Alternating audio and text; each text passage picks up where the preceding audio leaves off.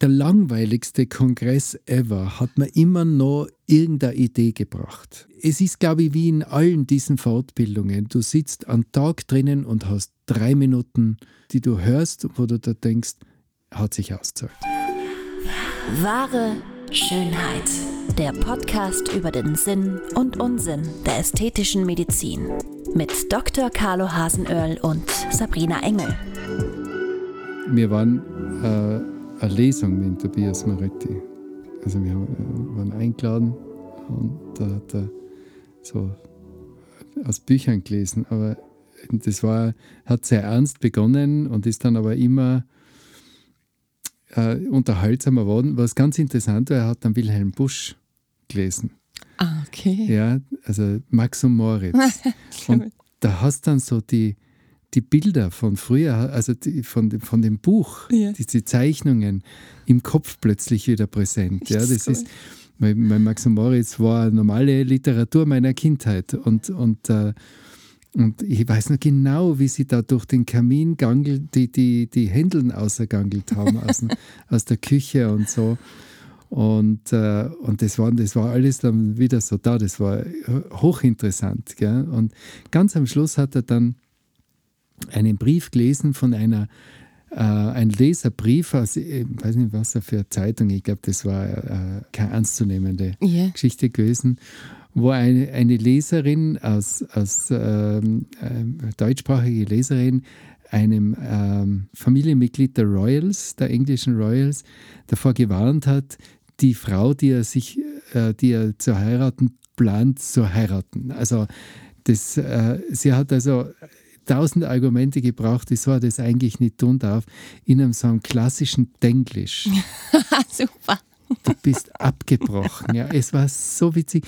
Und zwei Seiten lang war der Brief und der hat flüssig dieses Denglisch geredet. Also, ich habe ihn bewundert. Ja, das musste mal zusammenbringen. Es war, wir haben Tränen gelacht. Es war so witzig. Ja. Wer sich jetzt wundert, wo, worüber wir da eigentlich reden, Tobias Moretti und Carlo Hasner sind beide am Wochenende zusammen in München ähm, gestrandet. Gestrandet. Nichts mehr gegangen wegen dem Sauwetter in Innsbruck. Ja. ja. das war ja nur, das, war ja nur der, das Ende einer, einer Odyssee, kann man wirklich sagen. Das Ziel war eigentlich Paris bei mir. Äh, Tobias Moretti ist aus Deutschland gekommen, aber ich war in Paris.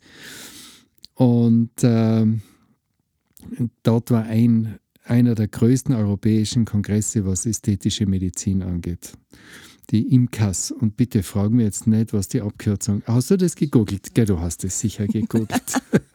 International. International Master Course on Aging Science. Jedenfalls diese IMCAS ist eine gigantische äh, äh, Veranstaltung im äh, Palais de Congrès in Paris, also im Palais Maillot. Und ähm, da war ich schon ein paar Mal und habe mir einfach immer geschworen, ich gehe nicht mehr hin. Super, aber, Wort gehalten. aber man kommt eigentlich fast nicht dran herum, drum herum, weil es ist, ähm, es ist einfach, äh, ähm, es ist jeder da und es ist alles da. Also du siehst äh, die ganzen Firmenvertreter, auch die aus, aus Deutschland und Österreich, äh, du, siehst, du siehst, was es Neues gibt, die ganzen neuen Geräte, die neuen Techniken. Es sind drei Tage lang Vorträge. Äh, ich habe mir mal die Zahlen angeschaut. Es sind 12.000 Teilnehmer. Wow.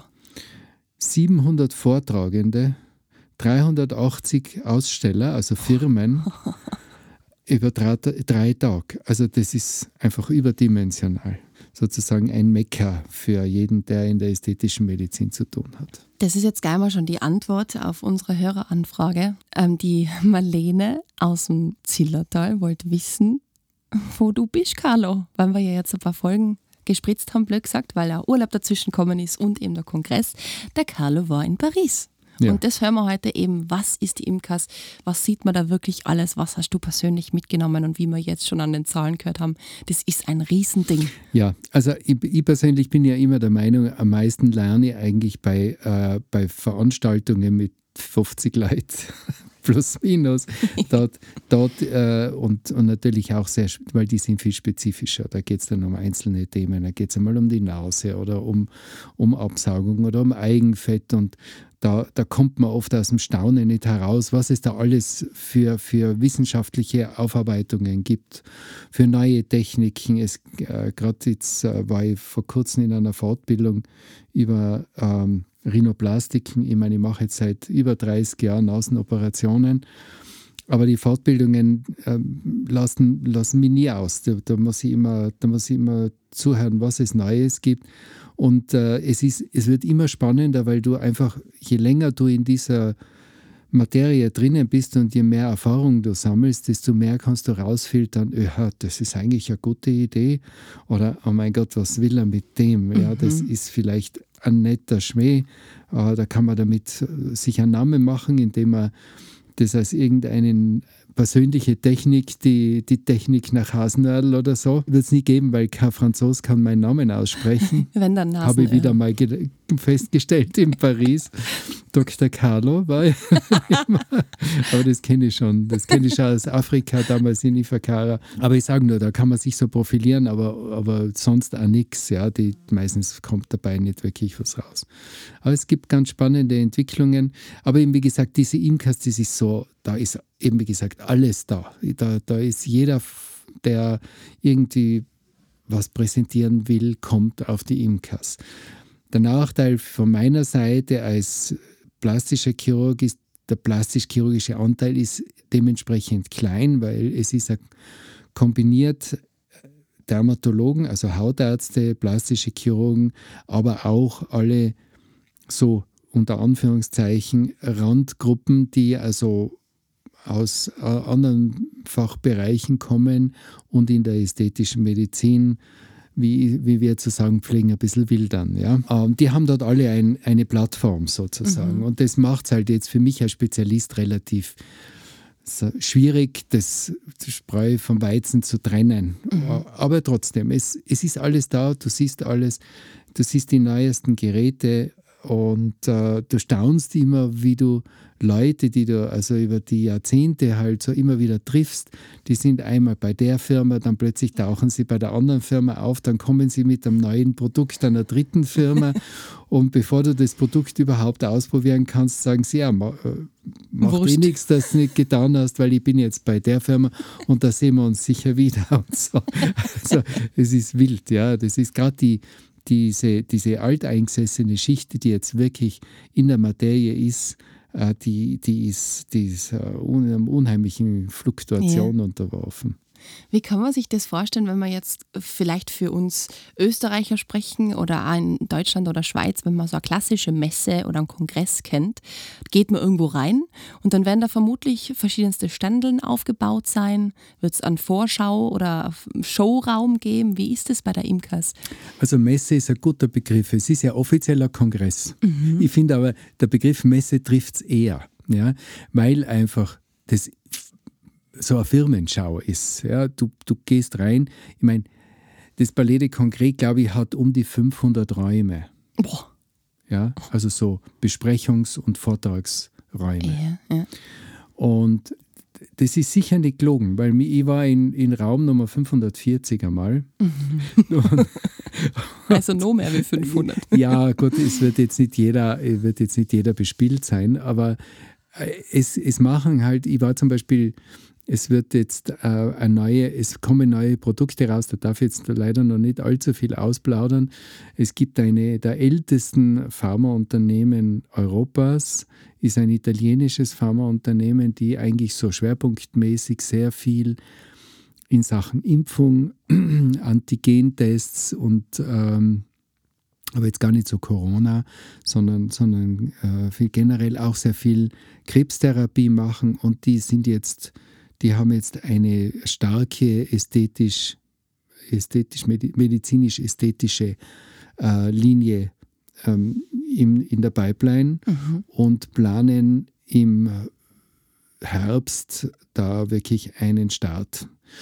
Und äh, da war ich mit fünf weiteren Ärzten eingeladen, mit denen einfach so eine Art Grundsatzplanung zu entwickeln, wie sie jetzt sich positionieren können, dass sie nicht in der Flut an Anbietern untergehen. Dazu ist die Firma einfach zu etabliert.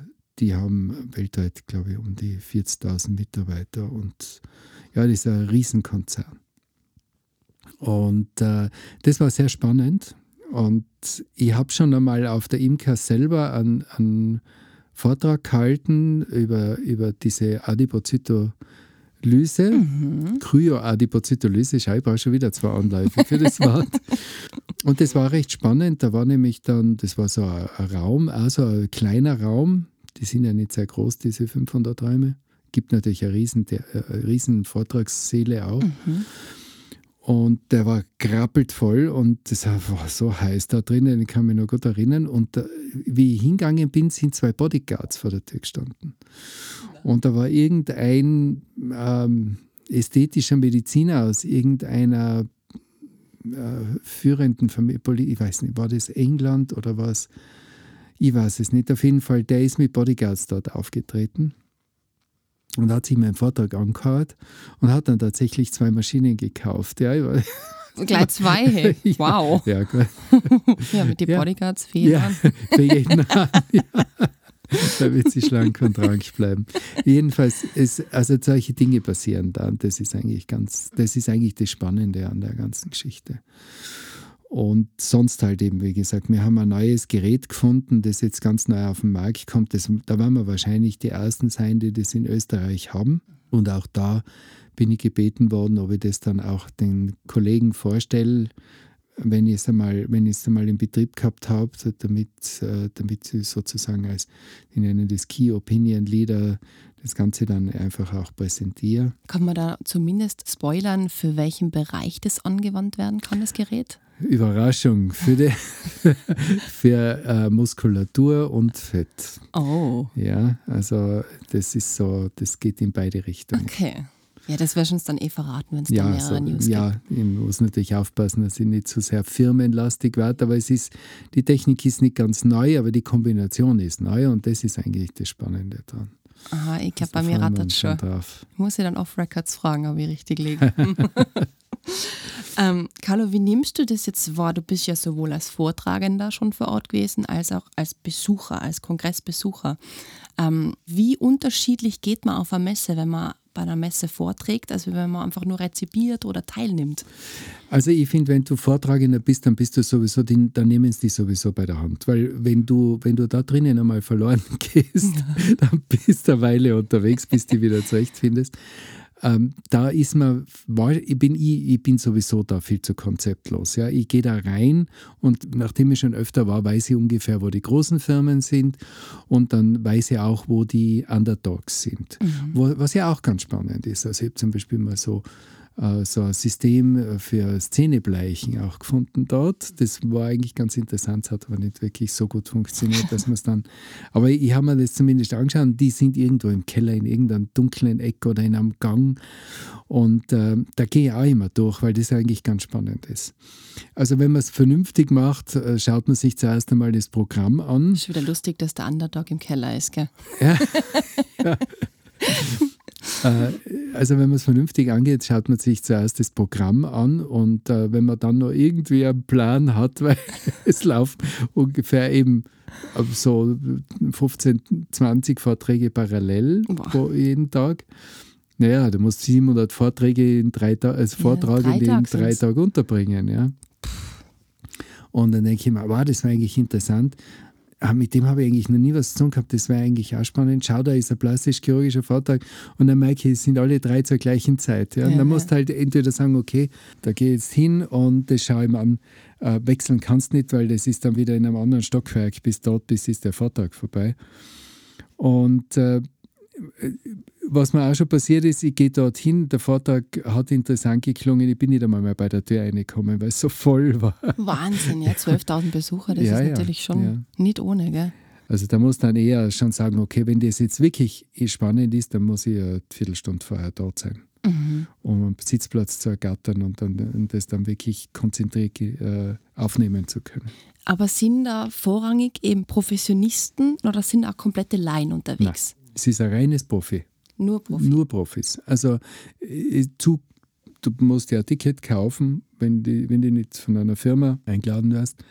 Da musst du ein Ticket kaufen und äh, das kriegst du nur, wenn du einen Fachbereich angibst. Ja, ja, okay. Also wenn da jemand äh, hingeht und sagt, mich interessiert das jetzt gerade mal, darf ich da rein? Das geht überhaupt nicht. Und was war dieses Jahr, findest du, ähm, das absolute Highlight? Was hat dir am meisten beeindruckt dort?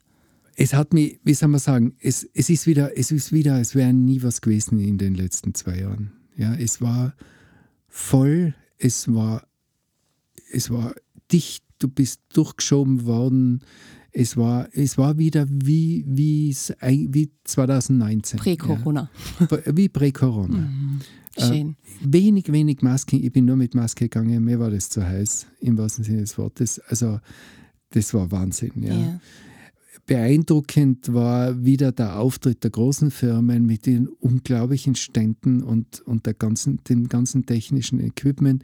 Jetzt rein vom medizinischen eben das, was ich schon erwähnt habe, dieses Gerät, das jetzt kommen wird und das wir eben auch äh, vorstellen werden. Das hoffe ich wird noch im Sommer oder spätestens im Frühherbst passieren. Mhm. Äh, interessant war eben auch diese, diese dieser Neueinstieg von so großen etablierten Firmen in ein Gebiet, das so heiß umkämpft ist. Und nach wie vor interessant war auch so ein bisschen der, der Switch, weil in den, in den Jahren davor waren die Asiaten unheimlich stark vertreten. Die sind natürlich auch da gewesen, ist ganz klar. Also die gibt es ja nach wie vor, äh, Pandemie hin oder her aber sie waren nicht mehr so präsent, weil mhm. du hast also oft äh, die so, so ganze Gänge voll mit, mit äh, Ständen aus, aus dem asiatischen Raum gehabt. Und das waren dann halt tolle Maschinen, die super ausgeschaut haben, die zum Preis, wo du gedacht hast, Kann wie sein, tun die? Mhm. Aber du hast halt dann auch keinen Support ja, klar. Du hast dann auch nicht die Garantie, dass das Ding ja wirklich das kann, was du machst. Da mhm. haben wir ja mit der Astrid Tomczak schon genau. mal drüber geredet, äh, die übrigens auch dort war. Die ah, hat ja sogar einen Grüße. eigenen Stand gehabt. Falls sie zuhört. Ich hoffe. Ja, bitte, Entschuldigung, Astrid. Ich hoffe, wir hören uns bald mal wieder. Und das ist halt dann das Problem und das ist dann auch die Schwierigkeit, das rauszufiltern. Ja? Weil da, da kribbelt es dir natürlich in die Finger, denkst dann, die Maschine wollte ich immer schon haben, die war mir eigentlich immer zu teuer und da steht sie und kostet ein Drittel. Boah, ein Drittel, ja? oh mein Gott. Und, und jetzt nehme ich sie, aber du weißt eigentlich nicht, was du dann kaufst und ja. du weißt nicht, was du dann mit deinem Patienten passiert. Und das und da ist das Entscheidende, ja. Sein. Das muss passen. Aber sie entwickeln alle weiter. Es gibt ja jetzt das Liquid Toxin, das ist ja auch mhm. so eine, eine neue, ein neuer Trend. Also äh, Botulinumtoxin ist ja an und für sich bis dato äh, so, dass es in Pulverform an uns geliefert wird und wir das auflösen. So wie bei Penicillin, es wird ja auch meistens im Pulver in die Kliniken und so geliefert, gell? Äh, verschiedenste Antibiotika, ja. Das, mhm. äh, da gibt's, also das ist eigentlich ganz normal. Mhm. Und das Problem unter Anführungszeichen ist, dass damit sich dieses Pulver auflöst, muss ein bisschen äh, Humanalbumin, also äh, zu Deutsch menschliches Eiweiß drinnen sein. Okay. Äh, das ist jetzt nichts Klingt schon wieder Problematisches. Nein, ist es aber überhaupt nicht. Der Humanalbumin ist ganz, ganz in der Medizin ganz was Normales. Wie gewinnt man das? Äh, bitte frag mich nicht. Ich schaue da gern nach. Ich erzähle es das nächste Mal. Okay, ja, unbedingt. Das finde ich wieder spannend. aber, aber das braucht es einfach, damit sich das Pulver löst. Und das ist so immer ein bisschen der Knackpunkt. Ja, jeder hat eigentlich damit geprahlt oder, oder hat, hat sein Produkt herausgestrichen, weil so wenig Humanalbumin drinnen ist. Im Grunde genommen kochen sie alle mit Wasser, sie müssen ein Humanalbumin reintun, sonst kannst du das nicht auflösen.